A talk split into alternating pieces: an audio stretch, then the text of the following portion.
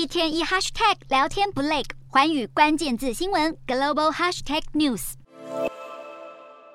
苏纳克当选英国首相，他被认为是经济上安全的人选。外界预估苏纳克将会与英国央行合作，恢复财政金融稳定。但是投资人对英国经济前景仍然缺乏信心，英镑兑美元下滑百分之零点一二，达到一点一二八二。至于亚洲汇市，还是最关注日元。日元兑美元上个星期贬破一百五的心理大关，经过日银不肯承认的干预，投入超过五点五兆日元，才一度拉抬到一百四十五点多。然而日元随后又几乎吐回所有涨幅，回贬到一百四十八左右，显示日本政府的干预恐怕会成为一场空。外界也担心脆弱的日元将可能让投资人对亚洲有负面情绪，因为日本在亚洲市场的分量举足轻重，全球投资人会把日本纳入对亚洲前景的评估。就连邻近的南韩也担心日元贬值的影响，尤其是汽车业。目前日本因为晶片短缺，车厂大部分都专注在国内生产，而一旦车用晶片问题获得缓解，再加上贬值后的日元，南韩车厂势必无法与日本竞争。